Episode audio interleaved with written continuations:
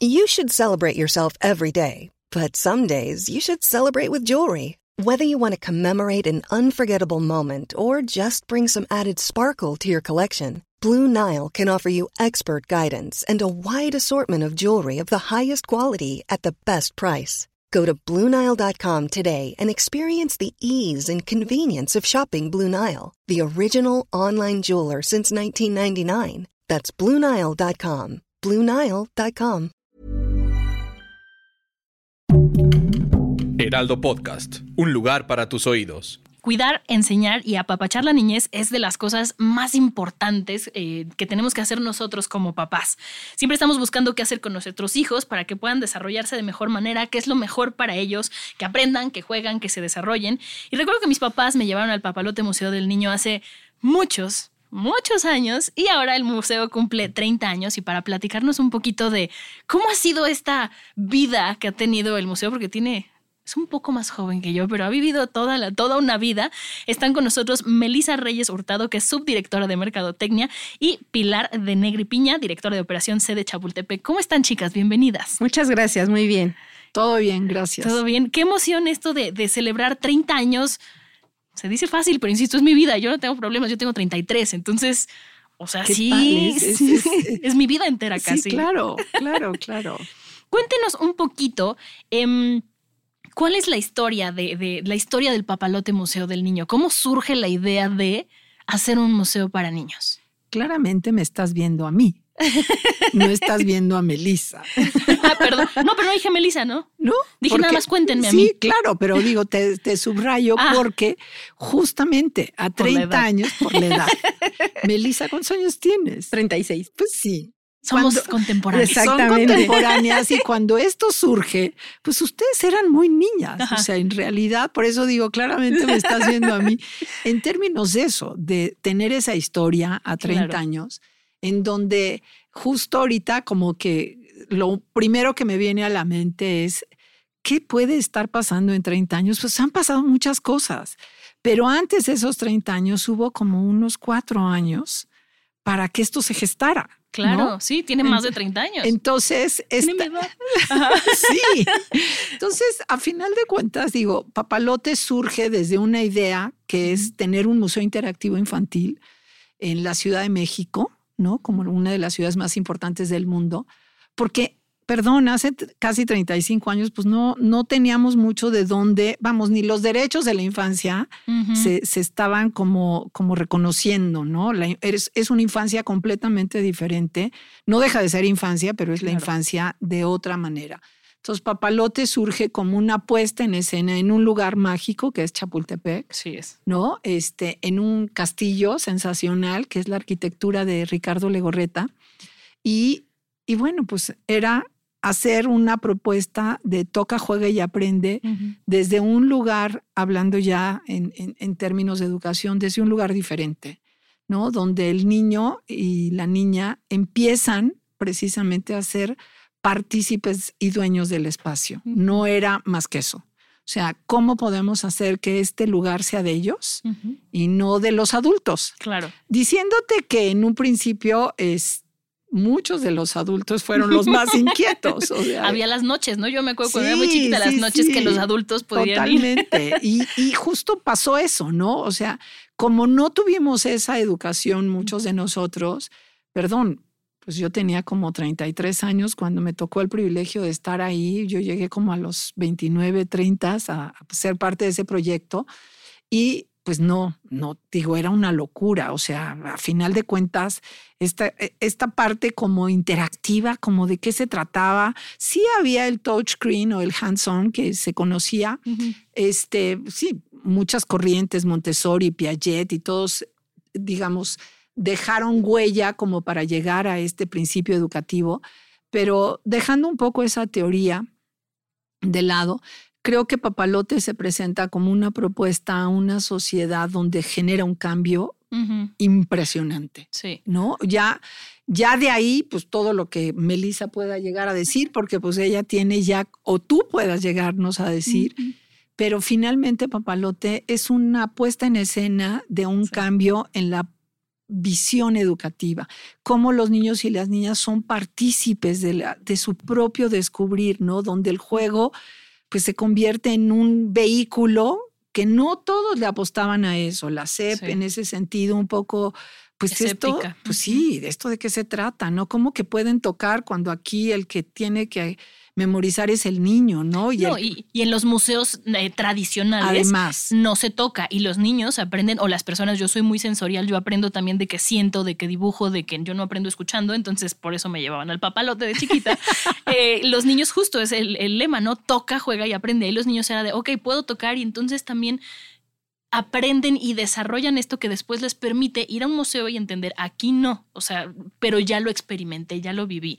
No soy un guía Montessori ni nada, pero pero pero lo pero lo muy claro porque lo viviste y es finalmente es un gran principio de, de, la propuesta de María Montessori, ¿no? O sea, en esta libertad de accionar y de poder elegir qué quiero hacer. O sea, no hay visitas guiadas. O sea, el niño llega o hasta el día de hoy y bueno, pues me voy a la derecha o a la izquierda.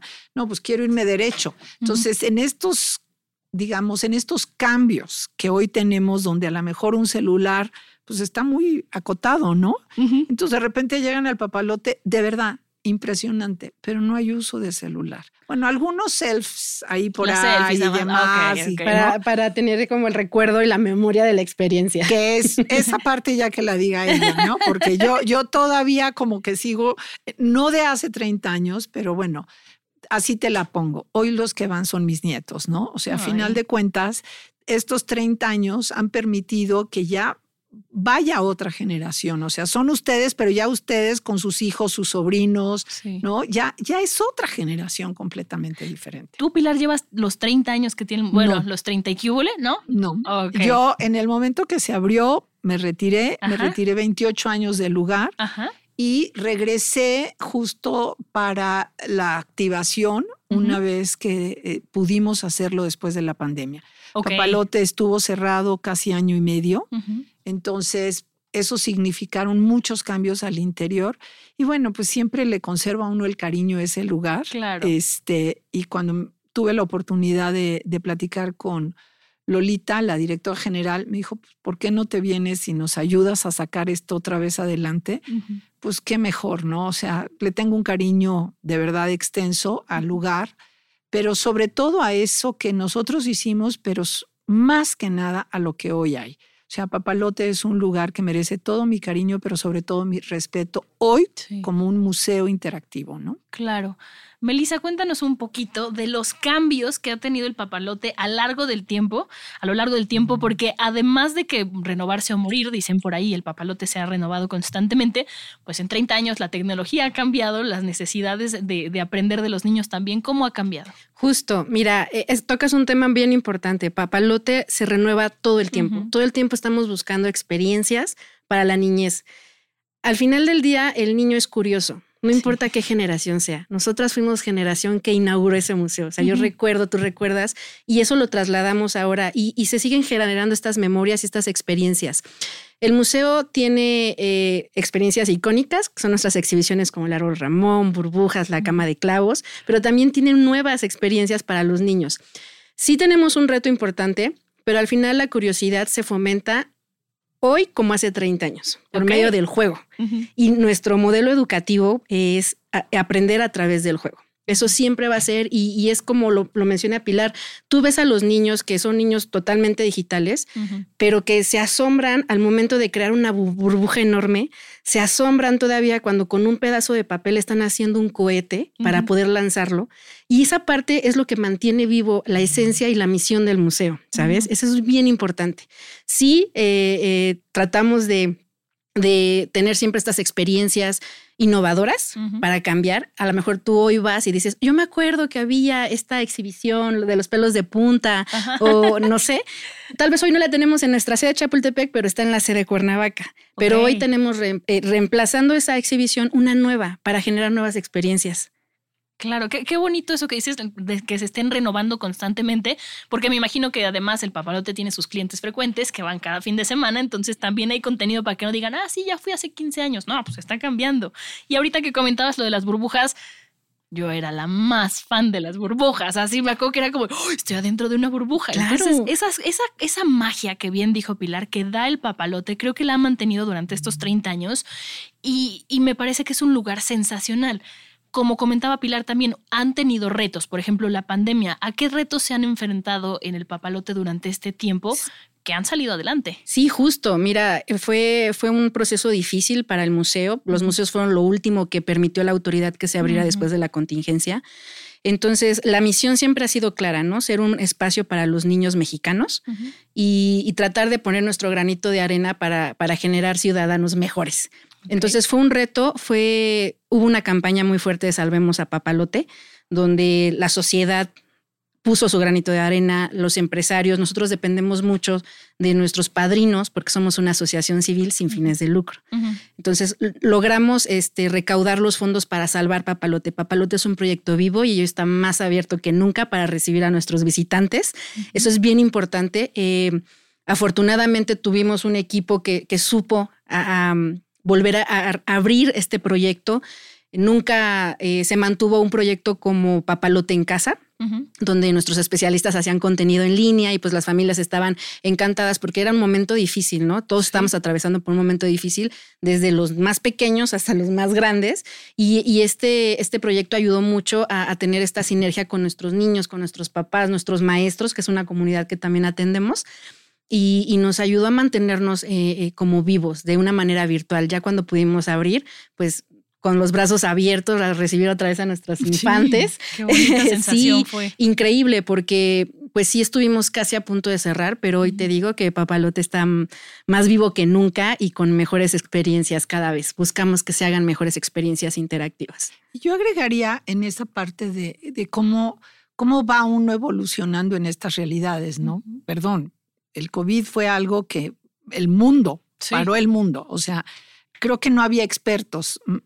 Finalmente tuvimos que aprender todos en el camino a cuidarnos, a saber cómo vacunarnos, en qué época, diferenciando las edades, quiénes eran los grupos vulnerables, etcétera. Y justamente algo que hizo el papalote que me parece significativo cuando reabrimos, que reabrimos en el 21, en septiembre del 21, fue precisamente tener el cuidado y la protección de esta comunidad. Tú sabes las ganas que tenían los niños de salir Sí. de sus Sí, casas. sí. O sea, pensemos que no era nada fácil para los papás, para las mamás, pero menos para ellos. O sea, digo, mi nieta le pararon el preescolar, bueno, el cuarto de bebés, porque estaba de año y medio, por ejemplo, y de repente se quedó año y medio en un En paréntesis en casa, Sí. en donde no pudo socializar, no nada. ¿Y qué era lo que te daba miedo? Pues salir. ¿no? Y que se contagiaran. Entonces, todo lo que hizo Papalote, independientemente, no era una exhibición interactiva, era ofrecer un espacio seguro. Sí. Entonces había, por todos lados encontrabas espacios con gel, todos con cubrebocas, perdón, trabajar todo, todo el día con niños que no te miran más que los ojos, estar acostumbrándonos, esto nos llevó un- casi un año. Sí, Estar claro. todos con el cubrebocas y comunicarle al niño algo solo con la mirada y ellos también, porque no podían quitarse el cubrebocas. O sea, había niños que lo que querían era quitarse el cubrebocas porque lo que querían era gritar, Sí. jugar. No. Y cada vez que pasaban una exhibición y querían interactuar con algo, pues va el gel, límpiate las manos, etcétera, etcétera. Y eso, de verdad, para mí fue una cosa impresionante Sí. de aprendizaje comunitario, en donde el museo pudo de verdad ofrecer, si me preguntas cuántos se nos enfermaron ahí, de verdad fueron pocos tuvimos como este sentido responsable de a las personas que estábamos atendiendo, que eran los niños y las niñas. ¿no?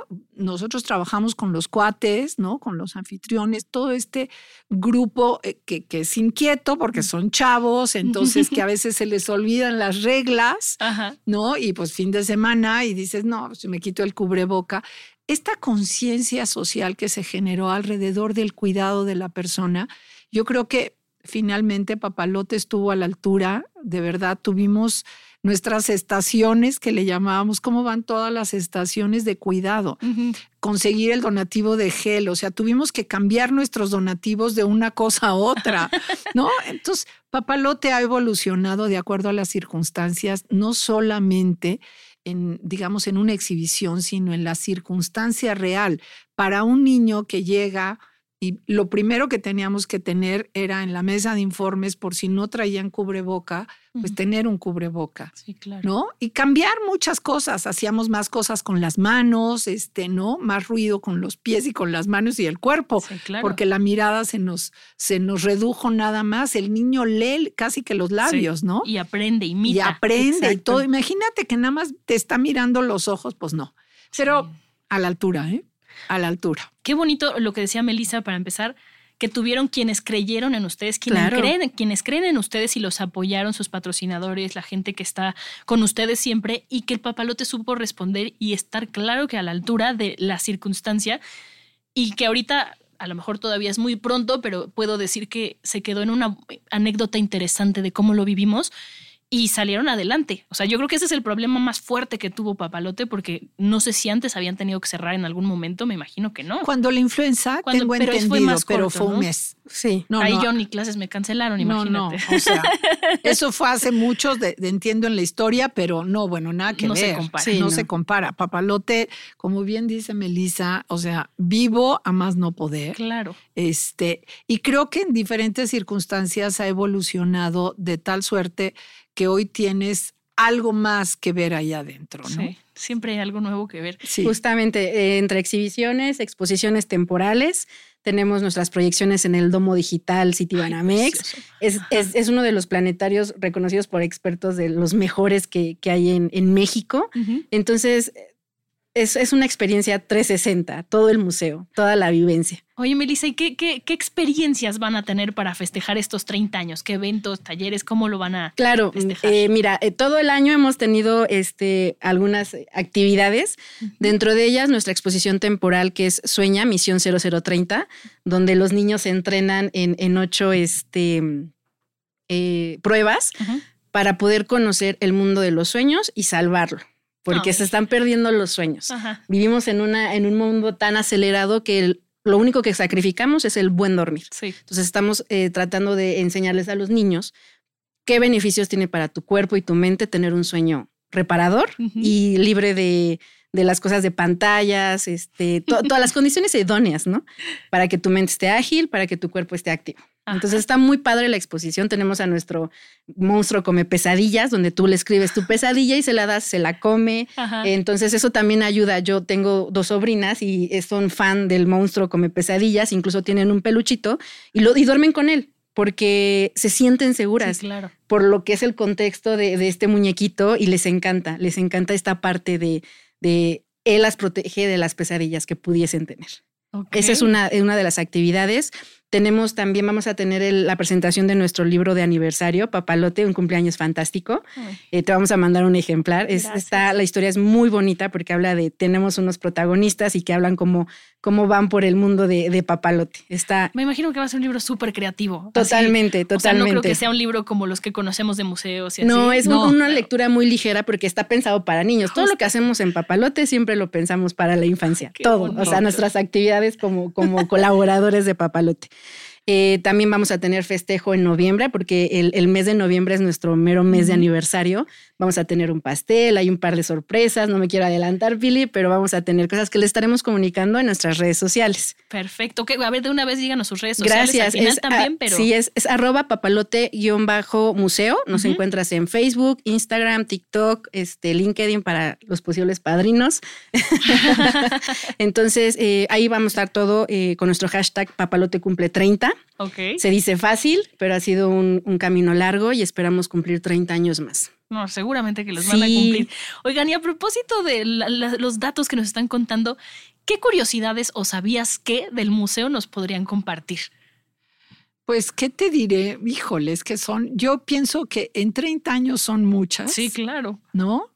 ¿Sabías que son 22 mil, 22 mil cuates? los que 22,000 han- cuates Los, los que, que- han pasado, jóvenes entre los 18 y promedio 28 años, que han pasado trabajando en apoyo a este a Papalote, Ah, wow. estos, estos cuates, ¿no? y, Ujú. y- y anfitriones. ¿Sabías que tenemos la mejor colección de juguete tradicional mexicano? Ay, qué bonito. y que la adquirimos cuando inició el, el museo para que un poco nunca se nos olvidaran las raíces. Claro. Y es muy padre porque está expuesta en diferentes puntos del museo.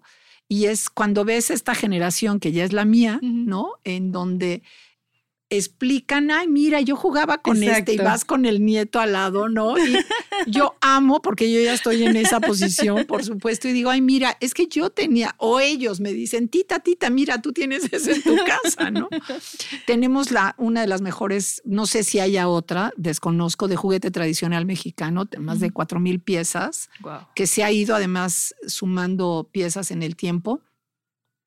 Este, pues, ¿qué más te diré? ¿Sabías que somos un museo de 20, casi 25 mil metros cuadrados? Wow. Que tenemos cerca de 3 mil metros de jardín, por ejemplo. Pocos es museos tienen en- dentro de su propio espacio eso.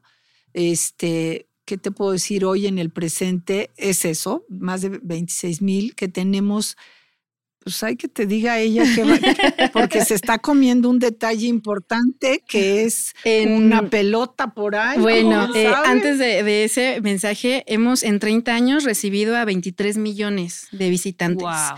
Es, es importante Sí. porque, digo, el- el- la demografía de, de la ciudad, pero hemos recibido 23 millones. Es muchísimo. visitantes. Felicidades. Es. Muchas O sea, se dice gracias. fácil, pero Sí, sí, se dice fácil.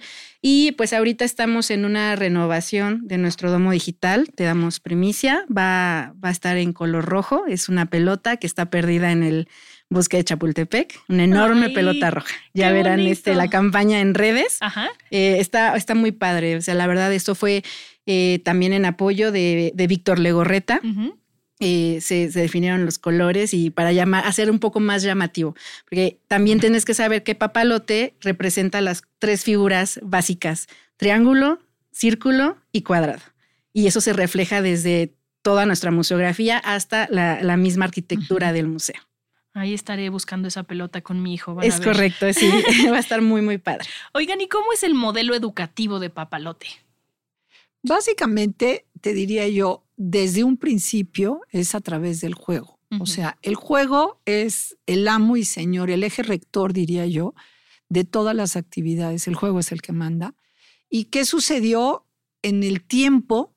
¿No? Nosotros hablamos de un toca, juega y aprende, que el juego fue el que se adueñó de la decisión de todo lo que se ha ido creando. O sea, a final de cuentas, esta exhibición, por ejemplo, que habla hoy este, Melissa de Sueña, Misión 0030, es eso. O sea, el niño entra a jugar.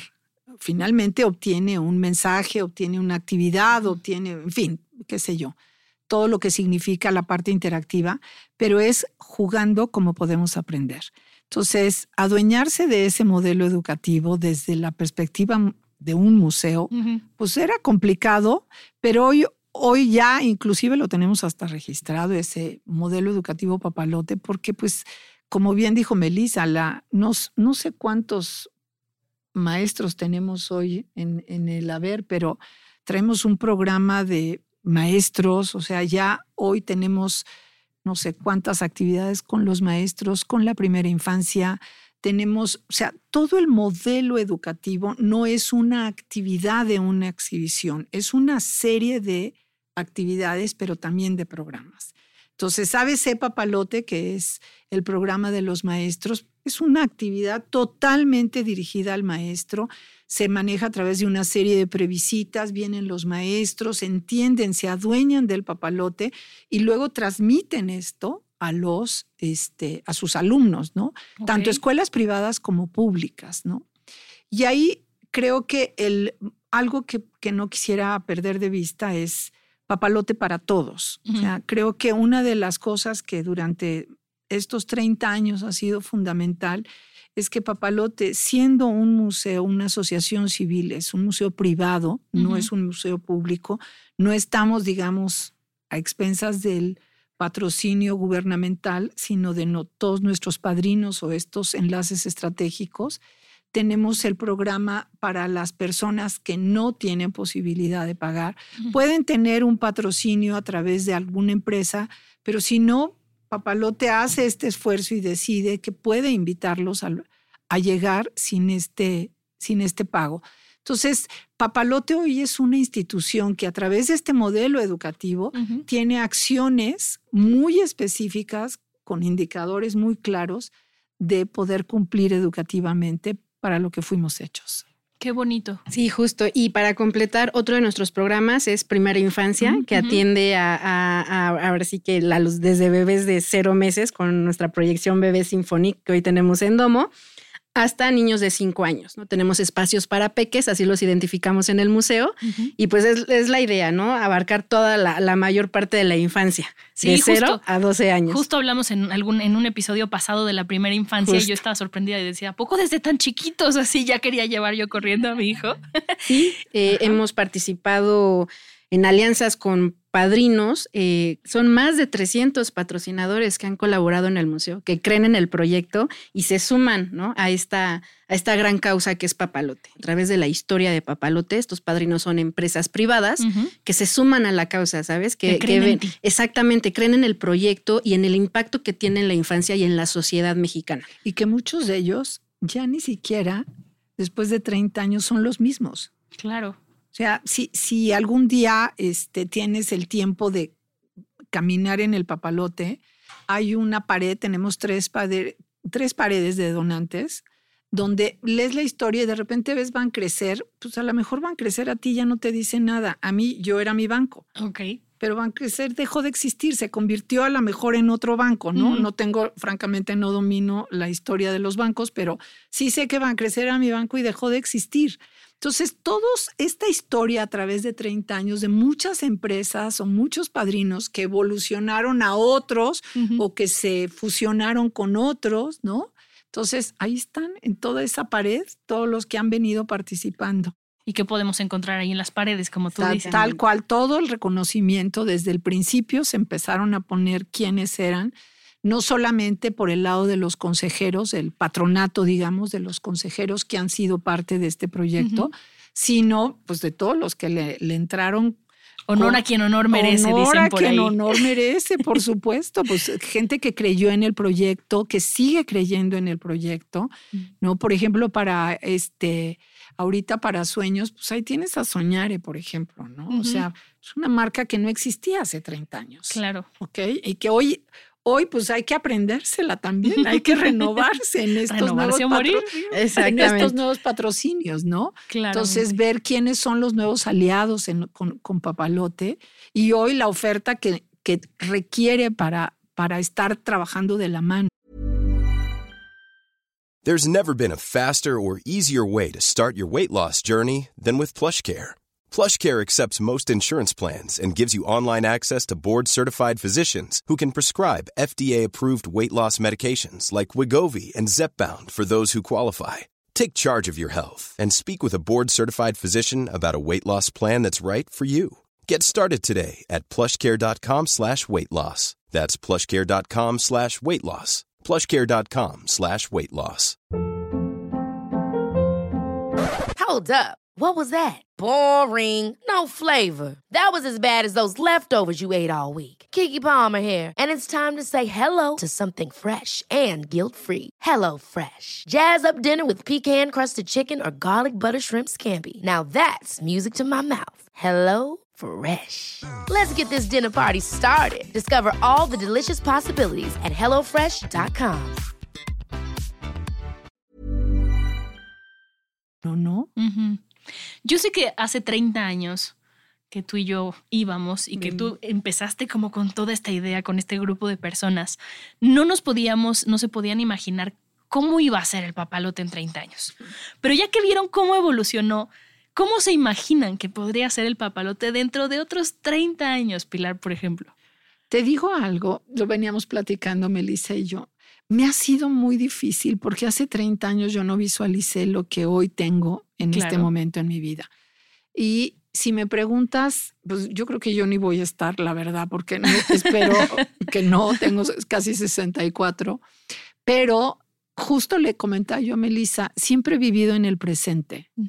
Y creo que eso no se lo debo al papalote ni a, ni a mis hijos ni a mis nietos, se lo debo precisamente a la infancia, Mm. porque la infancia vive el presente. El presente, a veces los adultos siempre estamos queriendo avanzar de aquí a 5, a 10, a 15 años. No, la infancia vive el día. Y amo la infancia en todas sus presentaciones, desde que nacen hasta que la pierden, porque de repente se les olvida y te conviertes en adulto. Pero siempre he disfrutado y de quien mejor y más he aprendido ha sido de los niños y las niñas. Y un aprendizaje que tengo de ellos es vivir la vida en lo que hoy me toca. Entonces, si me preguntas qué va a pasar dentro de 30 años, no tengo idea.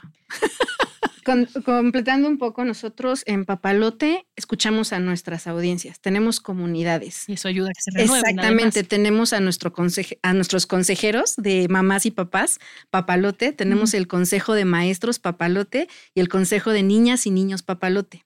Entonces estas comunidades nos retroalimentan. Por ejemplo, Claro. Sueña, sí salió, surgió de la pregunta de los niños, ¿por qué soñamos? ¿Qué son los sueños? ¿Qué son las pesadillas? Entonces ahí nuestro grupo de expertos dijo, aquí hay un tema, aquí hay una realidad que la, que la infancia está pidiendo.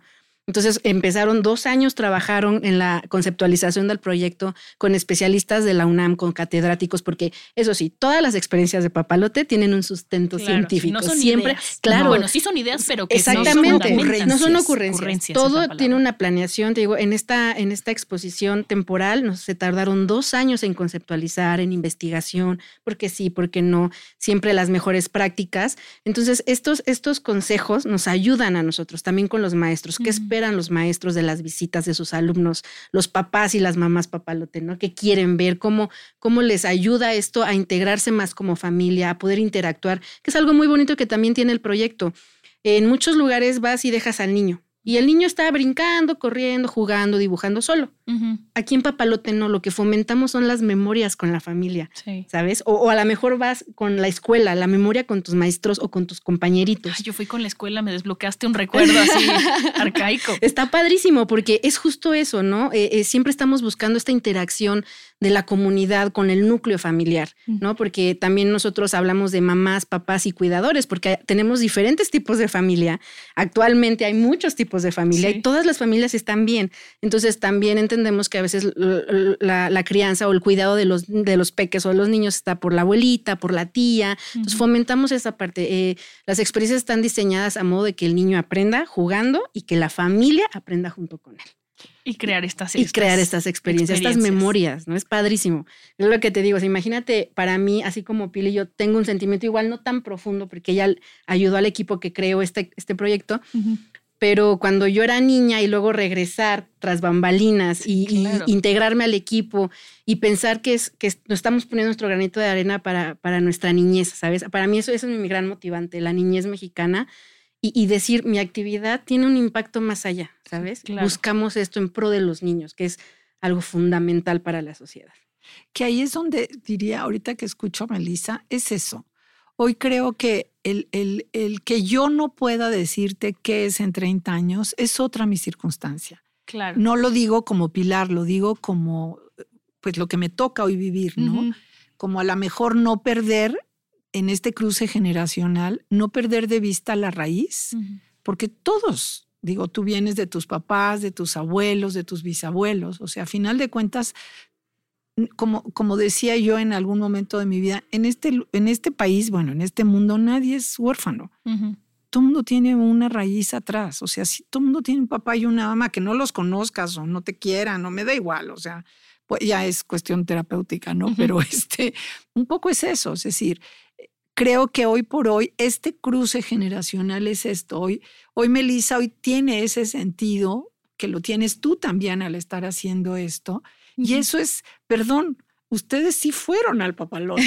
Sí, sí, sí. Eso es lo que deja el papalote. El papalote lo que busca es que haya esa reflexión, que hagas tuyo ese conocimiento, que hoy por hoy este micrófono que manejas y demás, perdón, teníamos una cabina de radio cuando empezamos y era el hit poder hablar en el radio y que pudieran estar grabando en la radio Ajá. y se sentían dueños y además se veían en un monitor ahí todo viejito y todo. Seguro se acuerdan si le echan cabeza. Sí. Pero es eso. ¿quién te dice que a lo mejor no estuviste en esa exhibición hace, no sé, 25 años?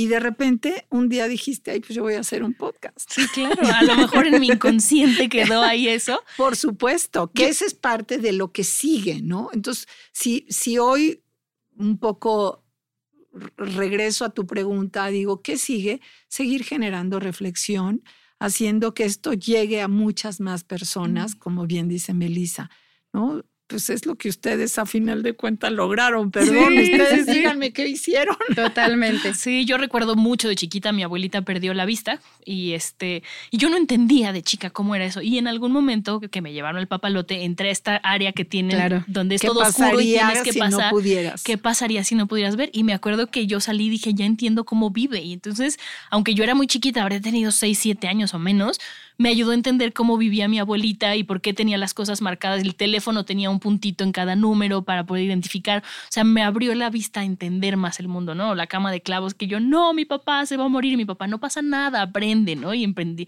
aprendí a enfrentar los miedos. Yo invitaría a todas las mamás de nuestra tribu que vayan al papalote, que vayan a celebrar, que vayan a festejar con ellos y, siento que es una fiesta, me voy a clavar un poco, de todos nosotros los que hemos ido al papalote. totalmente, porque, porque, es de la infancia. El papalote de la niñez mexicana y todos tenemos que celebrar este proyecto. Sí, definitivamente. Melissa, recuérdanos redes sociales, hashtag, cómo podemos claro, encontrar gracias. Mira, ese es arroba papalote-museo. Nos encuentras en Facebook, Instagram, este, en LinkedIn, en TikTok. También tenemos contenido muy, padre. renovarse este, ajá. Hashtag eh, papalote cumple 30. Cuando visiten el museo, por favor, súbanos a sus redes sociales. Tratamos de tener una comunidad muy activa en estas redes. Y pues los esperamos. Tenemos muchas promociones en venta en línea. Por ejemplo, pueden adquirir sus boletos en venta en línea o directamente en taquilla para los que somos todavía más tradicionales. Perfecto. Y me encanta esto que dicen aquí de que nos tomamos el juego muy, muy en serio.